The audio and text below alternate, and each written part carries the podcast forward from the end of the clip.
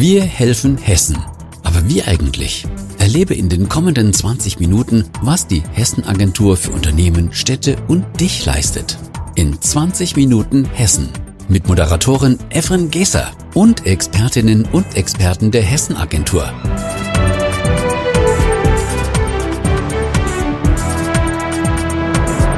Willkommen zurück. Und ich finde, das kann man schon so ein bisschen sagen. Willkommen zurück, denn mit dieser sechsten Folge starten wir in die zweite Staffel. 20 Minuten Hessen. Die ersten fünf waren ja schon vollgepackt mit wunderbaren Eindrücken über die Hessen-Agentur und äh, was sie macht. Das ist schon eine ganze Menge. Wenn ihr also da noch nicht reingeklickt habt, dann macht das bitte unbedingt, aber vorher diese Folge noch zu Ende hören.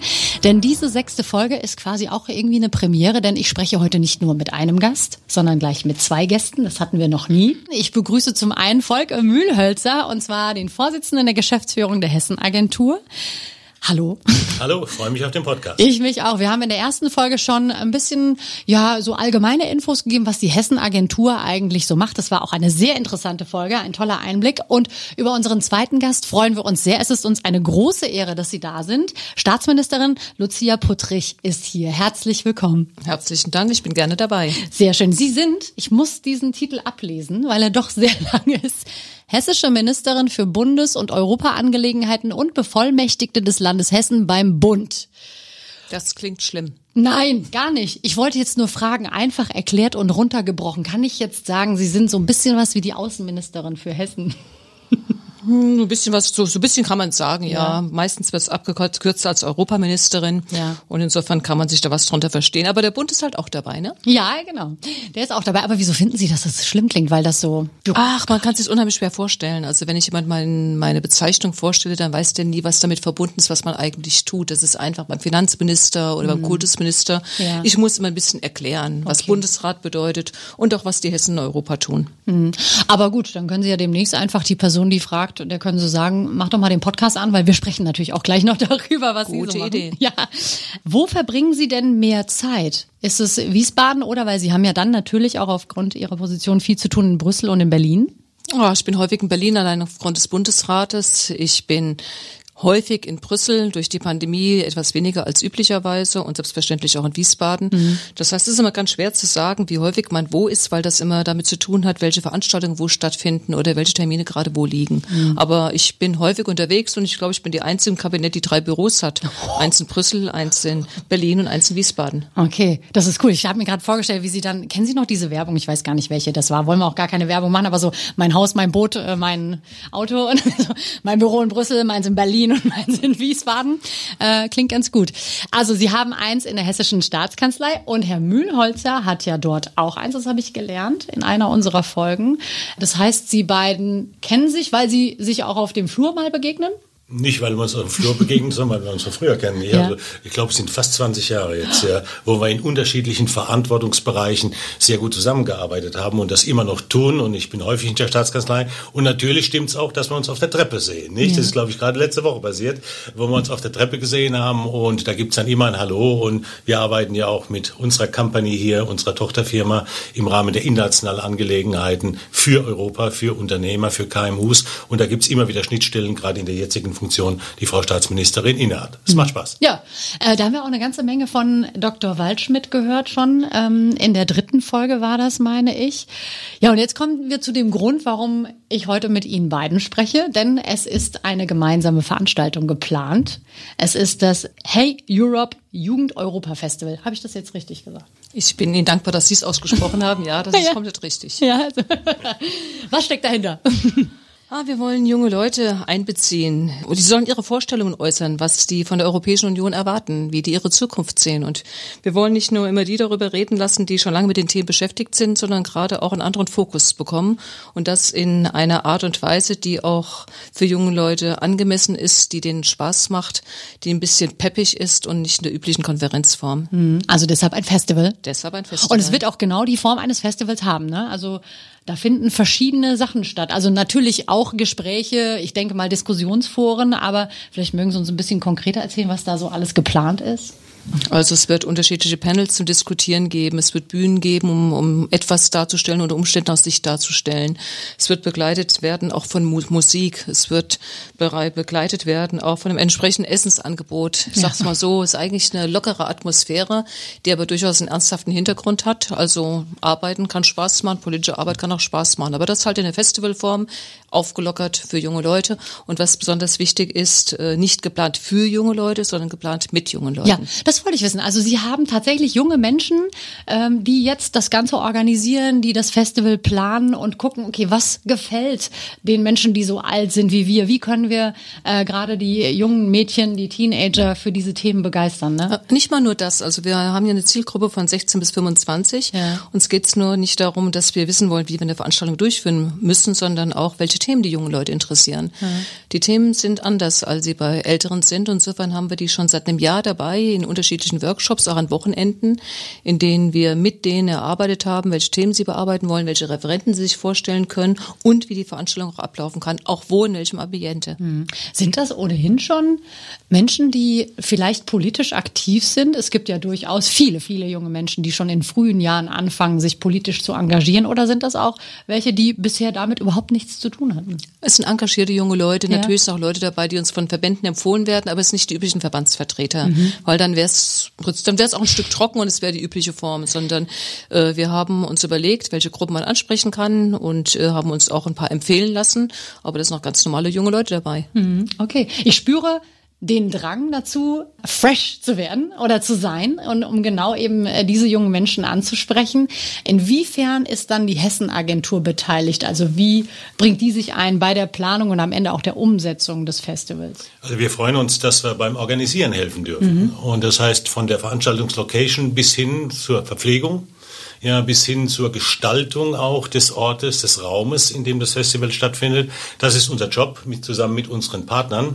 Und das ist eine für uns sehr anspruchsvolle Aufgabe, weil wir das nicht jeden Tag machen, äh, so ein Festival zu organisieren. Aber wir freuen uns, dass wir dabei sein dürfen und geben unser Bestes. Mhm. Und der Auslöser auch war, warum wir da dabei sein wollten, ist, das ist eine interaktive Geschichte. Ja, Sie kennen ja so klassische Konferenzen äh, mit Podium und Keynote und noch ein Vortrag und noch ein Vortrag und dann am Ende heißt dann noch noch zwei Fragen lasse ich gerade zu. Das mhm. wird völlig anders sein. Mhm. Die Jugendlichen werden zwar über Impulse abgeholt, aber sie haben die Themen bestimmt, schon ja. im Vorfeld. Und sie müssen auch konkret in Anführungszeichen mitarbeiten. Mhm. Das Workshop-Konzept ist das Kernstück dieser Konferenz. Okay. Und am Ende kommen wieder alle zusammen und tragen ihre Ergebnisse vor. Und das ist das, was die Politik auch, was wir in Hessen wissen wollen, denn wir wollen zuhören.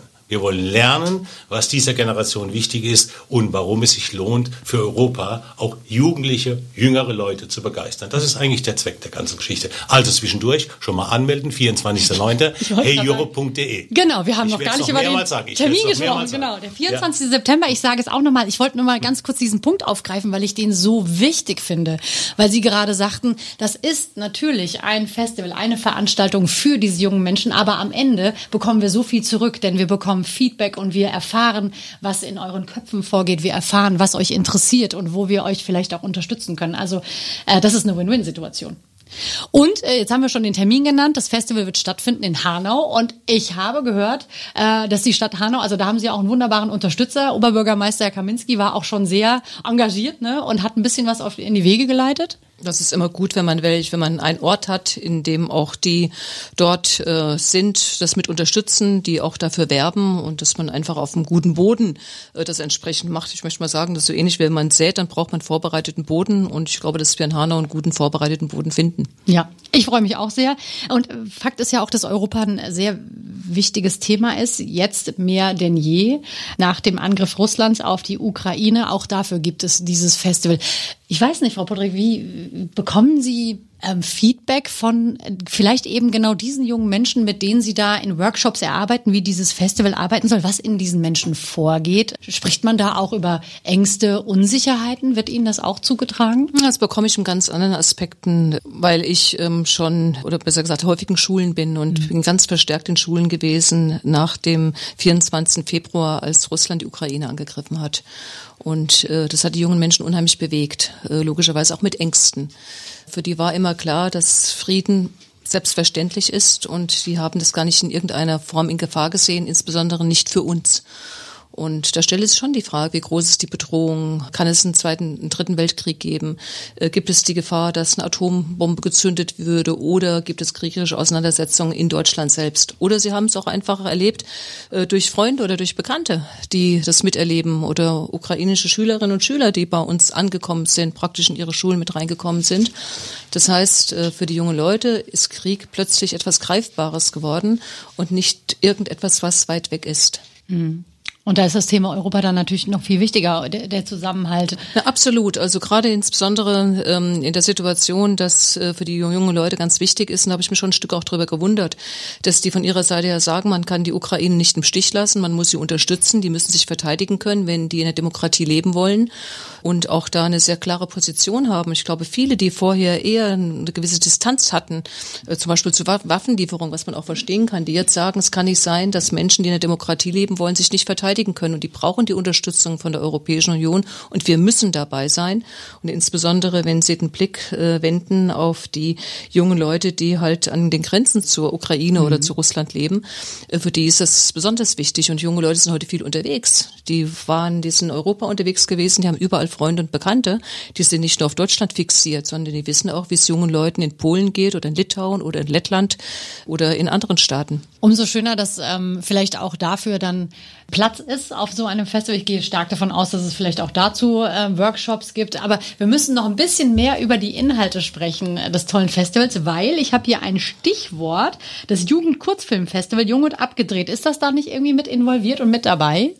Das ist mit dabei. Das ja. gehört zum Gesamtkonzept. Äh, wir haben ja bereits gesagt, zusammen mit der Stadt Hanau, mhm. ja, unserem örtlichen Kooperationspartner, ist das ja eine Mischung zwischen einem Festival, äh, das eigentlich vom Land organisiert wird, von unserem Bundesland Hessen, vom Europaministerium. Aber natürlich bringt sich die Stadt auch ein. Mhm. Und je bunter das ist an diesem Tag, desto faszinierender, finde ich, ist das auch. Denn es ist ja nicht nur Workshop, es ist auch Chillen. Ja, es genau. ist auch mal rausgehen, ja. äh, sich vernetzen, mal äh, schnuppern, mal ein bisschen Musik hören. Also es soll die Fröhlichkeit an diesem Tag, und es ist ein Samstag, 24.09., wieder anmelden, ja, ja. heyeurope.de. Es ist ein Samstag und wir wollen, dass die Jugendlichen einen schönen Samstag haben. Genau, und ihr habt jetzt auch gerade gehört, also es wird nicht ein Tag sein, an dem ihr von einem Workshop zum anderen Seminar rennt, sondern es ist, äh, wie Herr Mühlhölzer schon sagte, ein bisschen chillen angesagt und auch mal, auch mal vielleicht zusammensitzen bei einem Kaffee, wobei ich weiß gar nicht, trinken junge Menschen Kaffee? Ich habe den auch erst angefangen es mit 21. Also es, alles, es aber alles. kein Alkohol. Nein. da schaut nein. er ganz. Nein. nein, nein, natürlich nicht. Aber also es wird viel Zeit sein, um äh, miteinander ins Gespräch zu kommen, sich auszutauschen und äh, eben einen wunderschönen Tag zusammen zu erleben. 24.09. anmelden, heyeurope.de. Und wenn ihr auf diese Seite geht, werdet ihr natürlich auch gleich äh, optisch einen Eindruck bekommen von all dem, was da ansteht am 24. September.